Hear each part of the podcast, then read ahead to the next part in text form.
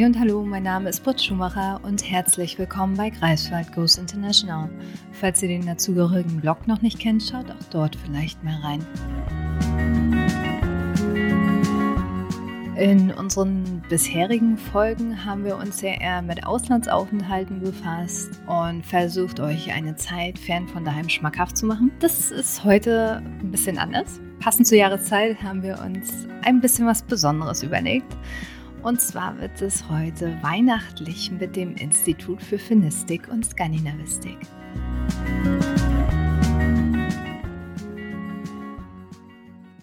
Ja, äh, hi Hanna. Äh, ja, schön, dass du äh, bei uns bist. Wir haben heute mal eine kleine Special-Folge im Programm. Ja, Hanna, du studierst ja Skandinavistik, richtig? Genau, also ich habe im Bachelor schon Skandinavistik hier studiert in Greifswald und studiere jetzt im Master Sprachliche Vielfalt auch wieder mit äh, Skandinavistik. Und heute geht es ja ein bisschen um Norwegen. Was ist denn so dein Bezug, dein Hintergrund zu Norwegen? Ja, also im Studium bei Skandinavistik kommt man natürlich irgendwie nicht drum herum. Und äh, ich finde die Sprache einfach super schön und super interessant und es ist einfach ein schönes Land und hat eine tolle ja, Kultur und, und so dieses ganze Wesen wahrscheinlich auch, was einen einfach so ein bisschen reizt. Warst du denn auch schon mal eine Zeit in Norwegen, oder? Nee, leider tatsächlich noch nicht. Aber steht auf jeden Fall auf der Liste. Sehr gut. Wir haben hier im International Office ja auch einige Möglichkeiten. Mhm. ähm, an was für ein Projekt hast du da denn jetzt genau gearbeitet, was du uns gleich vorstellst? Also, das ist eine norwegische äh, Weihnachtsgeschichte über den Tischler Andersen und den Weihnachtsmann, wie die sich treffen und ja, wie sie im Endeffekt den äh, Weihnachtsabend erleben. Okay, alles klar. Dann äh, frage ich jetzt auch nicht gro großartig weiter nach und äh, ja, dann bin ich ganz gespannt, was du uns jetzt so erzählst. Okay, also Tischler Andersen und der Weihnachtsmann. Es war einmal ein Vater, der Tischler Andersen hieß, und er hatte viele Kinder, so wie es Väter nun mal gerne haben. Außerdem war es ein Weihnachtsabend, an dem er sich hinausschlich, während die Kinder und Frau Tischler Andersen dasaßen und Nüsse knackten. Er ging hinunter zu seinem Holzschuppen, weil dort ein Weihnachtsmannkostüm hing und auf einem Schlitten ein großer Sack mit Weihnachtsgeschenken lag. Also zog Tischler Andersen das Weihnachtsmannkostüm an und zog den Schlitten mit dem Geschenkesack hinaus auf den Hof. Aber an jenem Weihnachtsabend war es glatt, so dass Tischler Andersen der Länge nach auf den Schlitten mit dem Sack fiel. Und es gab einen Hügel hinunter zur Hauptstraße. Und so schlitterten sie dorthin. Der Sack und der Schlitten und Tischler Andersen. Genau auf dieser Hauptstraße kam ein anderer Mann im Weihnachtsmannkostüm mit einem Schlitten. Aus dem Weg, rief Tischler Andersen und versuchte auszuweichen, aber er konnte hinter der Weihnachtsmannmaske nicht so gut sehen. Und so stießen sie zusammen, so dass sie beide in den Graben fielen. Verzeihung, sagte Tischler Andersen. Ebenfalls Verzeihung, sagte der andere. Wir sind wohl in gleicher Sache unterwegs, sagte Tischler Andersen. Wie ich sehe, haben Sie sich auch das Weihnachtsmannkostüm angezogen, sagte er und lachte. Dann streckte er seine Hand aus und stellte sich vor. Tischler Andersen. Weihnachtsmann, sagte der andere und ergriff seine Hand. Haha, sagte Tischler Andersen. Ja, ja, es ist ja gut, ein wenig Spaß zu machen. Es ist immerhin Heiligabend und da gehört sich das so. Genau, sagte der andere. Und wenn du willst, dann gehe ich jetzt zu deinen Kindern und gebe ihnen Geschenke.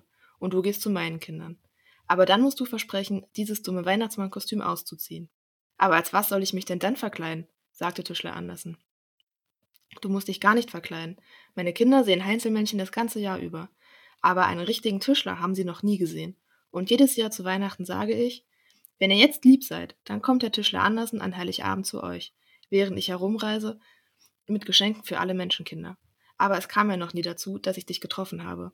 Sollen wir nun also tauschen, sodass meine Kinder an Heiligabend nicht mehr alleine da sitzen? Ja, das können wir gerne so machen, sagte Tischler Andersen. Es ist nur so, dass ich keine Geschenke für deine Kinder habe. Geschenke? sagte der Weihnachtsmann. Bist du nicht Tischler? Doch, sagte Andersen. Dann kannst du doch einfach ein paar kleine Holzbretter und Nägel mitnehmen. Hast du vielleicht auch ein Messer? Und ob Tischler Andersen ein Messer hatte. Und Bretter und Nägel fand er in seinem Schuppen. Jetzt kannst du einfach meinen Fußspuren in den Wald folgen, sagte der Weihnachtsmann. Dann nehme ich den Schlitten und deinen Sack und klingle an der Tür. Du wohnst doch in der zweiten Etage, oder? Ja, sagte Tischler Andersen. Und so ging der Weihnachtsmann hinauf zum Tischlerhaus, und Tischler Andersen ging dort entlang in den Wald, wo zuvor der Weihnachtsmann gegangen war. Er musste nicht weit laufen, nur vorbei an zwei Tannen und einem Stein und einem Baumstumpf, hinter dem drei kleine Zipfelmützen hervorragten. Jetzt kommt er, jetzt kommt er, riefen die Weihnachtsmannkinder und liefen schnell auf einen vom Wind gefällten Baum zu, der mit der Wurzel draußen dalag. Und als Andersen auf die andere Seite der Wurzel kam, stand dort die Weihnachtsmannfrau und wartete. Jetzt kommt er, Mama. Jetzt kommt Tischler Andersen. Sieh ihn dir an. Ist er nicht groß? Also, Kinder, man könnte ja glauben, ihr habt noch nie einen Menschen gesehen, sagte die Frau des Weihnachtsmannes. Aber wir haben noch nie einen richtigen Tischler gesehen, riefen die Kinder. Komm doch herein, Tischler Andersen. Ja, du kannst gerne hereinkommen, sagte die Weihnachtsmannfrau und hob einen Ast an. Andersen beugte seinen langen Rücken, krabbelte unter dem Ast hindurch und folgte der Frau des Weihnachtsmannes hinein. Und so stand er in einer kleinen Stube mit Steinboden und Stühlen, aus Baumstümpfen und Moosbetten, mit Decken aus Preiselbeerkraut. Im kürzesten Bett lag ein kleines Kind, und hinten in der Ecke saß ein alter Wichtel und nickte mit dem Kopf. Hast du ein Messer bei dir? Hast du Bretter und Nägel dabei? quengelten die Kinder des Weihnachtsmannes und hielten sich an ihm fest und zerrten am Tischler Andersen. Also, also, lasst Andersen doch erstmal zur Tür hereinkommen, bevor ihr zu nerven beginnt, sagte die Frau des Weihnachtsmannes. Setz dich doch, Andersen. Sind Besucher-Heinzelmännchen hier? Piepste das alte Heinzelmännchen in der Ecke. Das ist Andersen, der Tischler, rief das größte Weihnachtsmannkind in sein Ohr. Opa ist so alt, er kommt nie mehr raus. Geh ruhig und grüß ihn, da freut er sich. Also ging Andersen und grüßte das alte Heinzelmännchen und nahm ihn in die Hand. Das war, als würde man ein Stück Rinde hochnehmen. Jetzt kannst du dich setzen, Andersen Tischler, sagten die Kinder. Weißt du, was du mir machen kannst? sagte das größte Weihnachtsmannkind und lächelte mit einem Zahn. Du kannst einen Schlitten machen. Kannst du das? Einen kleinen Spielschlitten. Ja, ich kann es versuchen, sagte Andersen, und es dauerte nicht lange, da war der Schlitten fertig. Jetzt bin ich an der Reihe, sagte das mittlere Weihnachtsmannkind. Es war ein kleines Mädchen, das mit seinen beiden Zöpfen schwang. Was willst du denn haben? sagte Tischler Andersen. Puppenbett, sagte das Weihnachtsmannmädchen. Hast du denn eine Puppe? sagte Andersen. Nein, aber ich darf mir die Kinder der Waldmäuse manchmal ausleihen, und mit den Kindern der Eichhörnchen darf ich so viel spielen, wie ich will. Sie finden einfach, dass es Spaß macht, Puppe zu spielen. Mach ein Puppenbett. Und so machte Andersen ein Puppenbett. Was willst du haben? sagte er zum kleinsten Weihnachtsmannkind, das da stand und schüchtern war und drei Sommersprossen auf der Nase hatte. Weiß ich nicht, flüsterte der Junge. Ach doch, er weiß es, er wusste es gestern noch. Sag es einfach, sagten die anderen Kinder. Kreisel, flüsterte der Junge. Ja, den sollst du wohl bekommen, sagte Andersen, und so machte er einen Kreisel. Und du musst etwas für unsere Mutter machen, drängten die Kinder. Die Weihnachtsmannfrau stand da und saß da die ganze Zeit und versteckte etwas hinter ihrem Rücken. Psst, Kinder, sagte die Weihnachtsmannfrau.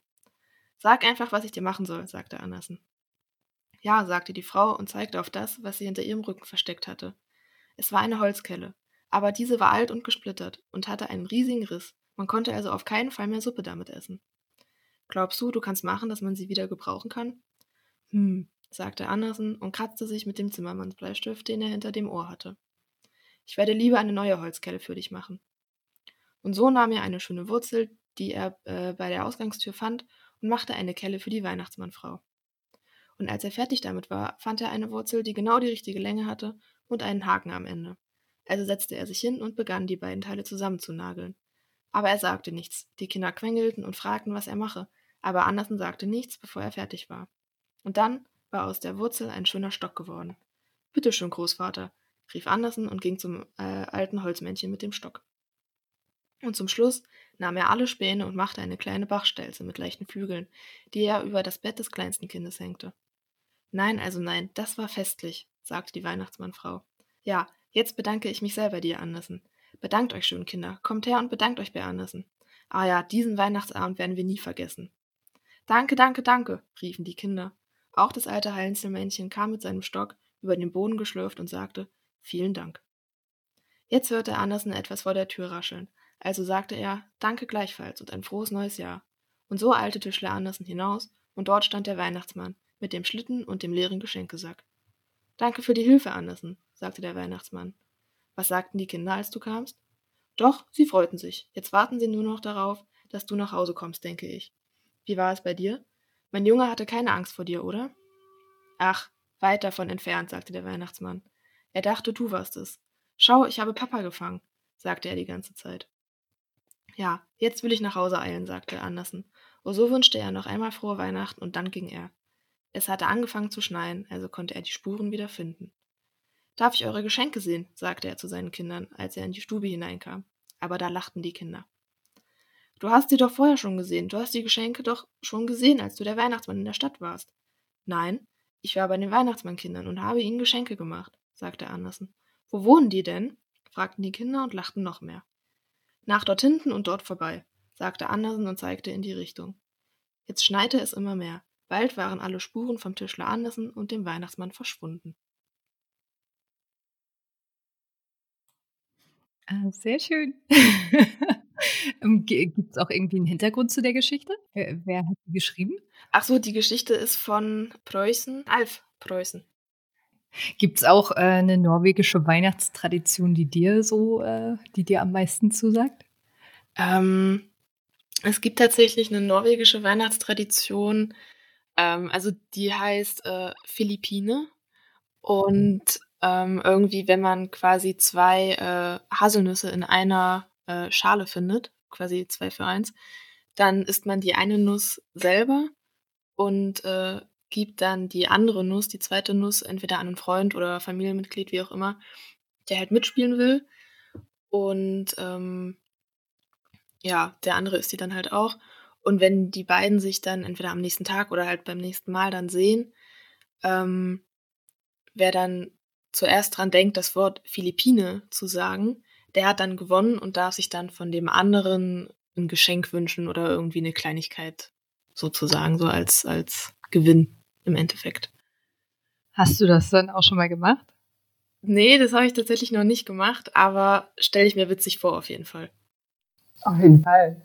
Ja, äh, vielen Dank. Gerne. Ja, das war es auch schon wieder von mir ähm, und von uns aus dem EU. Eine schöne Adventszeit. Bis zum nächsten Mal. Ciao.